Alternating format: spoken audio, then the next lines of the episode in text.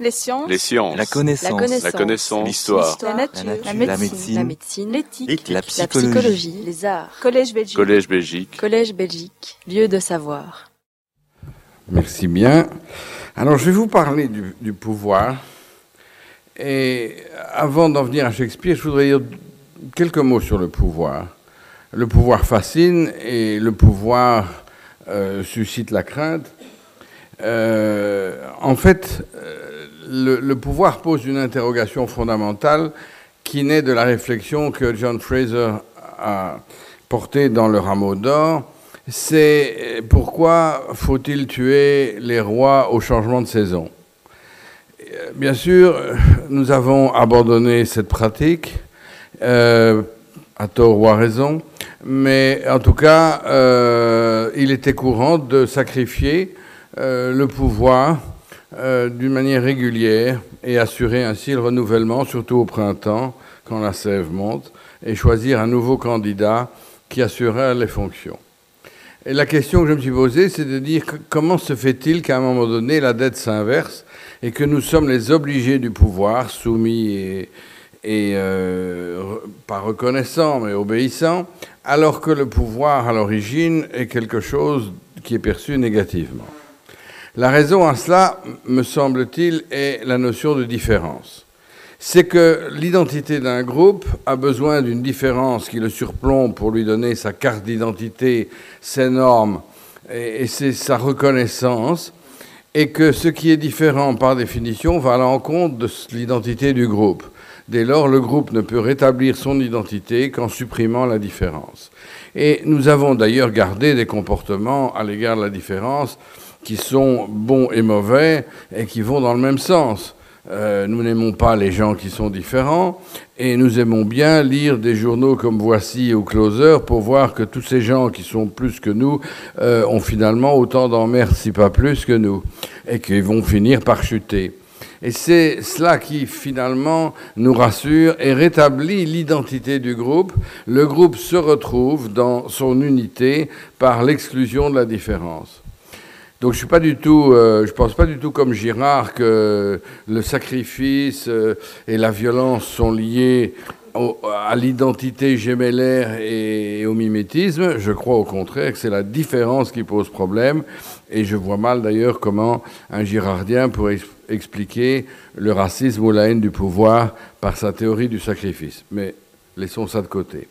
Donc le pouvoir, euh, si vous voulez, euh, puisqu'il doit être sacrifié, il, euh, vous vous doutez bien qu'il ne va pas accepter longtemps de l'être et qu'il va se trouver une victime symbolique de déplacement qui lui permettra de survivre en sacrifiant euh, cette euh, victime symbolique qu'on appelle le bouc émissaire, en grec tragos, d'où le mot tragédie.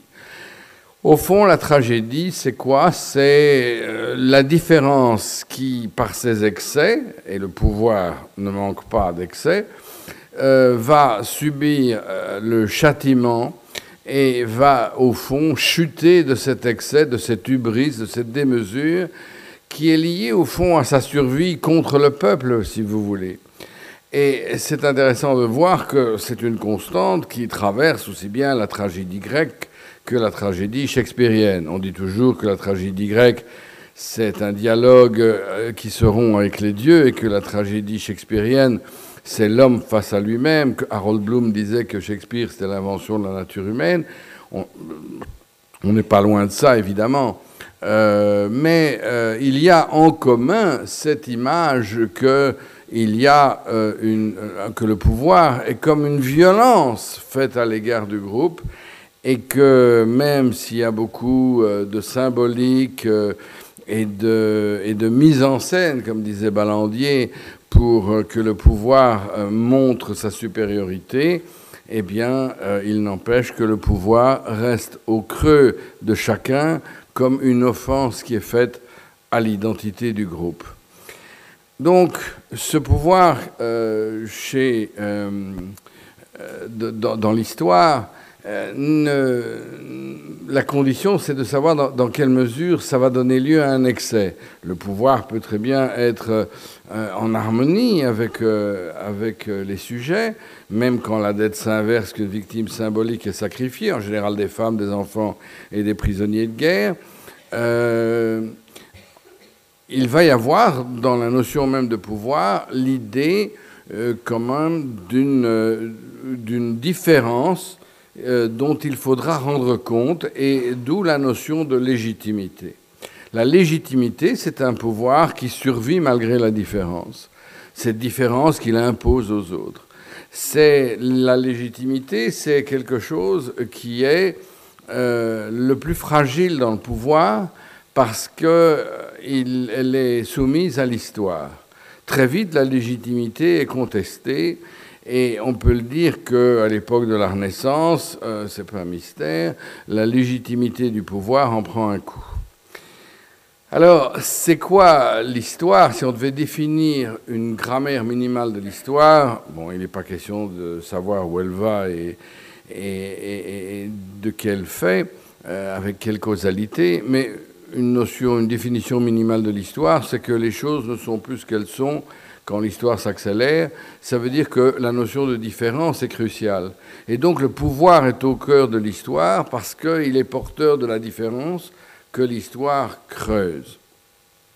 Le problème est le suivant, c'est que quand les différences se creusent, donc que l'histoire s'accélère, euh, les, vieilles, les vieilles réponses semblent devenir plus problématiques que les anciennes.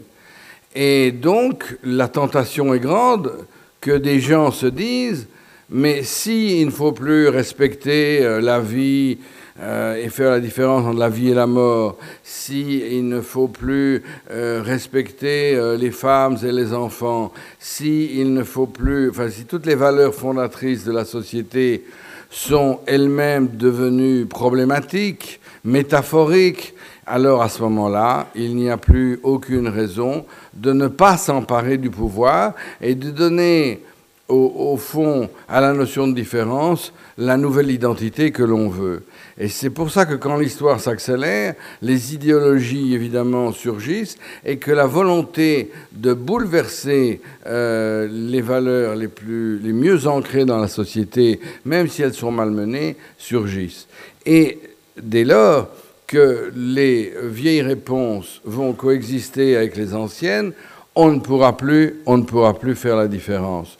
Le monde va devenir problématique. Le génie de Shakespeare et l'originalité de Shakespeare, c'est de traduire l'accélération de l'histoire comme cette confrontation permanente entre un monde qui devient problématique et des vieilles réponses auxquelles il faut malgré tout s'attacher, le respect de la vie, le respect des enfants, enfin, par exemple tout ce que Macbeth foule aux pieds, eh bien, euh, on voit bien qu'il y a dans cette idée de l'accélération de l'histoire où les identités ne sont plus à prendre au pied de la lettre et où le pied de la lettre nous est donné par celui qui aura la force, euh, eh bien, est très importante. Les relations entre les gens, vous savez, jamais Shakespeare n'explique sa philosophie de l'histoire.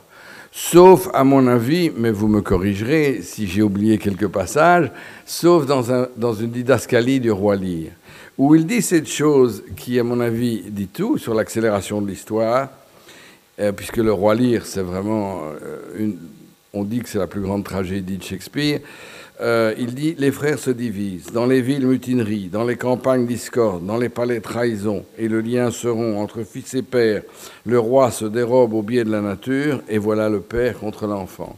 En clair, les valeurs les plus fondamentales deviennent problématiques, et les aventuriers, évidemment, sont tout à fait euh, donc possibles et même surgissent inévitablement dans ce monde machiavélien très italien, puisque comme on sait, euh, le modèle de, l'aventurier royal, euh, c'est toujours la ville italienne pour Shakespeare. Donc, on voit bien que dans un monde qui s'accélère, il y a cette, euh, cette, opposition entre des réponses auxquelles on ne peut plus se fier et, qui deviennent problématiques et les nouvelles réponses. Donc la tragédie pour Shakespeare, c'est véritablement le drame de cette différence qui ne reconnaît plus les vraies différences fondamentales, parents-enfants, mari et femme, frères euh, et, sœurs, euh, fils et pères, dont il vient de parler, c'est que même ces relations-là deviennent problématiques et qu'elles sont euh, les, les, vraies réponses. Et lui croit que malgré tout, ce sont des relations, ce sont des différences qui, bien que différences, doivent être sans arrêt maintenues et ce sont des valeurs essentielles et constitutives de l'identité du groupe. C'est pour ça qu'elles sont sacrées, sacrées, intouchables. Et par conséquent, euh, il n'est pas possible que quelqu'un qui les réinterprète à la faveur de la métaphorisation de ces réponses, euh, qui leur donne le contenu euh, qu'elles veulent, eh bien, il n'est pas possible qu'il n'y ait pas de tragédie et qu'à la fin, celui qui s'est emparé d'une interprétation puisse vaincre en imposant euh, son joug. Et c'est pour ça que l'équilibre se rétablit à la fin du roi Lear, à la fin d'Hamlet, etc., quel que soit le nombre de morts au passage. Donc au fond, euh, si vous voulez, l'accélération de l'histoire, pour le dire en un mot, c'est quand les réponses et les questions se mêlent et on ne sait plus ce qui fait partie des unes et ce qui fait partie des autres. Donc, on pourrait d'ailleurs dire que, si la, tragédie, c'est un excès de métaphorisation où on peut relittéraliser comme on veut, euh, jusqu'à un certain point, puisque sinon il n'y aurait pas de tragédie, la comédie, c'est un excès de littéralité euh, que le héros ne perçoit pas comme frappé du saut de la différence. C'est euh, euh, le mari qui rentre et qui voit pas que ce que tout le monde voit, y compris les personnages sur scène, que l'amant est dans le placard, et il fait rire parce que justement, il ne voit pas ce qui a changé, il ne voit pas la différence, et il vit toujours dans l'identité. Souvenez-vous de cette pièce d'Aristophane où où il fallait que euh, partisan d'une dictature grecque euh, soit toujours en train de juger les gens alors même que le monde avait changé et son fils pour le calmer avait trouvé un litige entre deux chiens l'un ayant pris le nonos de l'autre pour, pour justement lui permettre de continuer son activité de juge citoyen. Et bon, à la fin, il devenait fou. Alors maintenant, je voudrais vous montrer comment fonctionne cette euh, indifférenciation entre les questions et les réponses euh, chez Shakespeare à proprement parler. L'exemple évidemment le plus facile, c'est euh, celui d'Hamlet. Hamlet, c'est par définition celui qui ne peut pas décider entre les réponses et les questions. Dès le début, il ne sait même pas si quand il voit son père, c'est son père ou ça ne l'est pas, si c'est un spectre ou si c'est la réalité.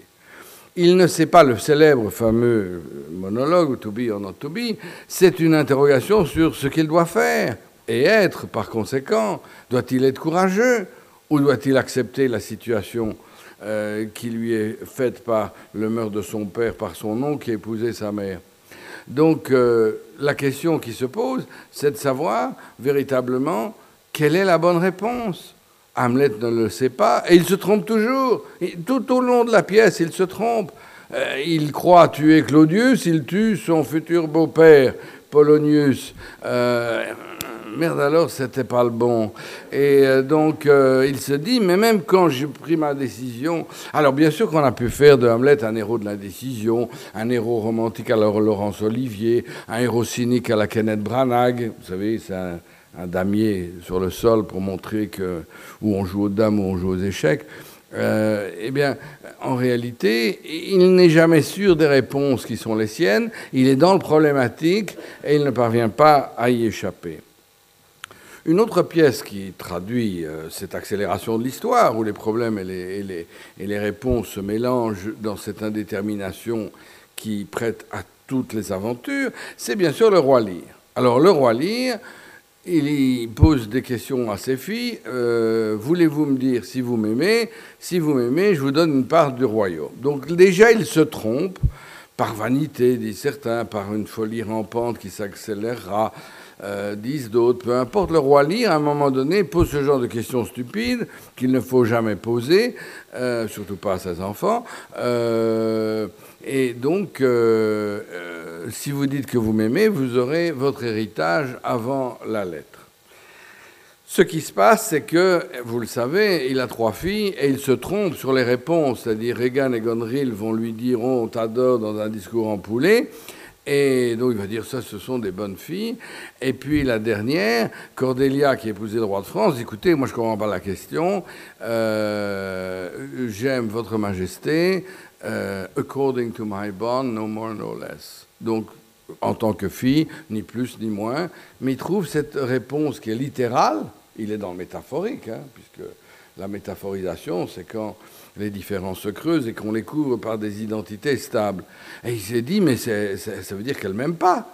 Il interprète et surinterprète la réponse qu'il n'accepte pas et il considère comme bonne réponse les deux autres et comme mauvaise réponse celle que lui donne euh, sa fille qui pourtant euh, est la plus honnête. Et parce qu'il euh, il, se trompe, ben, il va être entraîné dans un drame absolu. Et remarquez qu'il y a un fou dans, le roi Lear qui disparaît à l'acte 3. Et on s'est toujours demandé, tiens, mais pourquoi le fou disparaît à l'acte 3 Mais il le dit lui-même, tu n'as plus besoin de fou, tu es devenu fou toi-même. Et donc c'est normal que le fou disparaisse et qu'on ne le voit plus il perd la raison, puisque avoir la raison, c'est pouvoir distinguer ce qui est problématique de ce qui ne l'est pas. Dès lors qu'il ne parvient plus à le faire, eh bien, il est évidemment, a perdu la raison, c'est-à-dire la capacité de répondre aux situations d'une manière cohérente. Alors, euh, on trouve, si vous voulez, cette idée euh, donc des identités qui se fracturent, qui s'affaiblissent et se métaphorisent, on les trouve évidemment euh, dans beaucoup d'autres pièces. Et on les trouve par exemple euh, dans euh, des pièces comme, bah, je vais prendre bon, Macbeth, là aussi, quand vous dites Fair is foul, foul is fair, on sent bien qu'on est dans l'énigme absolue et Macbeth ne demande pas mieux que d'interpréter la prophétie des sorcières comme étant une promesse que c'est lui qui aura le trône, alors qu'elle voulait dire autre chose. Le discours à la Renaissance devient énigmatique parce qu'il ne peut plus s'accommoder comme disait Foucault, des analogies et des ressemblances de cet être faible et métaphorique, parce qu'il permet toutes les interprétations. Et celui qui est prêt à s'aventurer dans la quête du pouvoir, il trouvera du grain à moudre. Mais en fait, vous avez un autre dialogue qui est rarement cité, qui vient appuyer euh, cette, euh, l'interprétation que je vous propose, qui n'est qu'une parmi d'autres, bien évidemment. Le génie de Shakespeare, comme vous le savez, c'est qu'aucune interprétation n'épuise le sujet. Voilà, donc euh, tout ce que l'on peut faire, c'est de dire, écoutez, voilà ceci comment je l'ai lu à la lumière de ma propre grille de lecture, et vous soumettre cette grille de lecture, ce que je vous fais. Mais loin de moi l'idée de penser que c'est la grille de lecture, c'est une parmi d'autres dont vous ferez euh, le meilleur cas, j'espère. Dans le cas, un autre dialogue où on voit très bien cette impossibilité de trancher entre les réponses, parce que l'accélération de l'histoire les rend problématiques et on ne sait plus lesquelles valent comme réponse et lesquelles ne valent plus comme réponse, c'est le fameux euh, monologue, je, crois que c'est un monologue, euh, de Brutus euh, avant de tuer César. Tous les conjurés sont d'accord, on va se débarrasser de César parce qu'il nous a fait du tort ou on veut le pouvoir. Brutus est beaucoup plus ambigu Brutus se demande, au fond, est-ce que j'ai raison d'assassiner mon père? Euh, Je le connais suffisamment pour savoir que c'est un homme qui, au fond, respectera les lois de la République. Ce n'est pas un dictateur. Et la République n'est pas menacée par lui. Et puis, il se dit, oui, mais enfin, je ne croyais pas qu'il me... Vous savez qu'il a, il a préféré la mère d'Octave, qui deviendra Auguste, et au fond l'a laissé sur le côté. Et il y a une sorte de revanche et de vengeance personnelle dans cette volonté de tuer César. Même si c'est un parricide, il a le sentiment, au fond, que ce n'est qu'une affaire personnelle qu'il essaye de justifier par des motifs politiques. Et il termine son monologue en disant, mais après tout, un homme qui euh, va prendre le pouvoir est-ce que cet homme ne va pas, à un moment donné, inexorablement devenir un tyran? Euh, Alors il le dit, hein, l'expérience prouve que l'humilité est pour la jeune ambition une échelle vers où celui qui grimpe tourne le visage. Sauf qu'une fois atteint le barreau supérieur, il tourne le dos à l'échelle et scrute les nuages, méprisant les villes degrés qui lui ont servi à grimper. Ainsi ferait César. Donc pour éviter ce risque, il faut l'arrêter. Vous voyez, il, s'est dit, après tout, je ne sais pas si César sera le tyran que tous les autres disent qu'il va devenir. Mais dans le doute, arrêtons-le. Mais en réalité, toutes les lignes précédentes de ce monologue disent le contraire. César ne sera pas le dictateur que l'on craint. Et finalement, c'est vraiment parce qu'il m'a trahi pour Octave que je lui en veux terriblement. Mais il est convaincu, euh, Brutus, que César va, comme vous l'avez entendu, briser les villes de donc, euh, et, vouloir imposer un pouvoir fort, euh, monarchique, ce que détestaient les Romains, qui préféraient la République après avoir exilé les Tarquins. Eh bien, donc, au fond, il ne sait pas lui-même quelle est la bonne réponse. Et à l'inverse de, Hamlet, lui n'est pas indécis. Mais, vous voyez, c'est quand vous ne savez pas ce qui est problématique et ce qui ne l'est pas, vous pouvez aller dans les deux sens, puisque le problème reste entier, vous savez plus quelle est la bonne réponse, vous pouvez aller dans les deux sens, et il va dans ce sens-là comme il aurait pu aller dans l'autre. C'est là la liberté du personnage shakespearien qui finalement suit son caractère et dans ce cas-ci son histoire personnelle.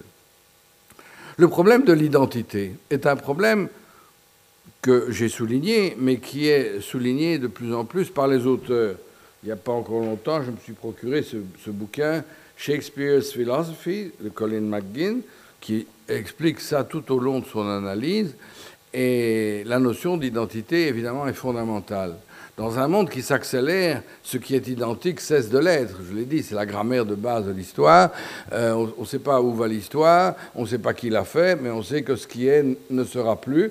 Et donc ce qui est n'est plus que métaphoriquement identique à soi, et donc littéralement ne l'est plus. Dans cette métaphorisation des identités, dans cet affaiblissement des réponses, il est clair que la notion d'identité perd son sens. Et vous avez deux pièces qui illustrent à merveille euh, cette notion où l'identité et la différence, donc la base du social, sont vraiment mises à mal. Euh, ces deux pièces sont euh, Le marchand de Venise et, et Timon d'Athènes. Mais j'aurais pu prendre Othello aussi, parce que ce qu'il y a, Othello, comme vous savez, c'est le noir arabe, et le marchand de Venise, c'est le juif, c'est-à-dire des gens très différents. Quand on dit que Shakespeare était antisémite, c'est vraiment parce que des gens n'ont pas lu la pièce. Hein. Euh, parce que euh, dans bien, comment je veux dire, il y a un passage, euh, des passages, un passage très très très très clair où il dit Je suis un juif, un juif n'a-t-il pas Dieu? Un juif n'a-t-il pas de main, d'organes, de proportions, de sens, de sentiments, de passions? Ne mange-t-il pas les mêmes choses? N'est-il pas blessé par les mêmes armes? Sujet aux mêmes maladies Guéri par les mêmes remèdes Réchauffé, refroidi par le même été, le même hiver que l'est un chrétien. Si vous nous piquez, est-ce que nous ne saignons pas? Si vous nous chatouillez, ne rions-nous pas? Si vous nous empoisonnez, ne mourrons-nous pas? Et si vous nous faites injure, est-ce que nous ne nous vengerons pas? Si nous vous ressemblons pour tout le reste, nous vous ressemblons en cela. Si un juif fait injure à un chrétien, celui-ci le supporte-t-il humblement? Vengeance. Si un chrétien fait injure à un juif, pourquoi celui-ci devrait-il le supporter? À l'exemple des chrétiens. Eh bien, vengeance. La vilainie que vous m'enseignez, je vais la mettre en pratique, et ce sera bien le diable si je ne renchéris pas sur ce qu'on m'a appris. En clair, il n'y a pas d'antisémitisme, il dit simplement, les êtres différents ne sont pas différents. La différence, elle est une projection hors du groupe de ce qui est différent mais la différence fait partie de la société. Et donc, euh, le juif, évidemment, exige une livre de chair pour une, livre de, biens perdus euh, par euh, le commerçant vénitien. et en réalité, en réalité, il ne peut pas faire cette équivalence parce qu'elle n'est pas chrétienne et que cette équivalence n'est pas, pas acceptée comme une comme une identité. Donc l'erreur de Shylock, c'est de croire que l'identité existe comme elle existait avant. Parce que la vengeance existait aussi chez les chrétiens, mais euh, l'identité ne fonctionne plus selon la même norme. Vous avez la même idée de différence avec Othello. Là, vous avez l'arabe et en plus, il est coloré. Alors, donc, il est doublement différent. Et Othello non plus ne parvient pas à se fixer euh, les bonnes réponses. Il est victime, voilà, il est victime d'un signe qui n'en est plus un parce que le monde s'est accéléré et que les vieilles réponses ne valent pas comme réponse. Euh, Shylock pensait qu'il pouvait encore demander euh, un pour un, eh bien, il se trompe. Même chose pour, même chose pour Othello. Il pense que le mouchoir qu'a Desdémone est le signe de son infidélité, un signe très ténu, qui est très problématique, mais pour lui c'est une réponse et il est victime de cela. Toujours cette confusion entre ce qui est problématique et ce qui ne l'est pas attire le héros soit à tomber, soit à prendre le pouvoir, soit les deux, genre Macbeth. Alors, évidemment, dans euh, Othello et Shylock se font, euh, se font euh, pendant, puisque vous avez deux êtres qui sont différents dans la société. L'un a de l'argent et l'autre a du pouvoir. Il est le chef de la marine donc de Venise. Mais vous retrouvez ça dans une très jolie pièce qui est peu commentée à, à mon goût, qui est Timon d'Athènes. Timon d'Athènes reçoit toute la ville chez lui, et à un moment donné, il n'a plus d'argent. Donc, qu'est-ce qu'il fait? Il dit ben, Je voudrais qu'on me rende l'appareil et que maintenant on m'aide parce que financièrement, on, je suis ruiné. Et il se rend compte que ce qui est pour lui une équivalence, une identité, donc une réponse acceptable, n'est plus acceptée. Personne ne veut l'aider. Et on voit bien que c'est le problème de l'identité, de la rupture de l'identité quand l'histoire s'accélère, qui est posé par Shakespeare. Même si on, l'interprète comme on veut, ce problème-là existe. comme je dis, le génie de Shakespeare, c'est d'introduire à travers ses pièces euh, des problématiques multiples dont chacun essaye d'extraire une sorte de fil conducteur parmi d'autres. Donc on voit que le, problème des équivalences chez Shakespeare, le problème de l'identité dans un monde où ces identités s'effondrent, est quelque chose de fondamental. Mais surtout dans la tragédie.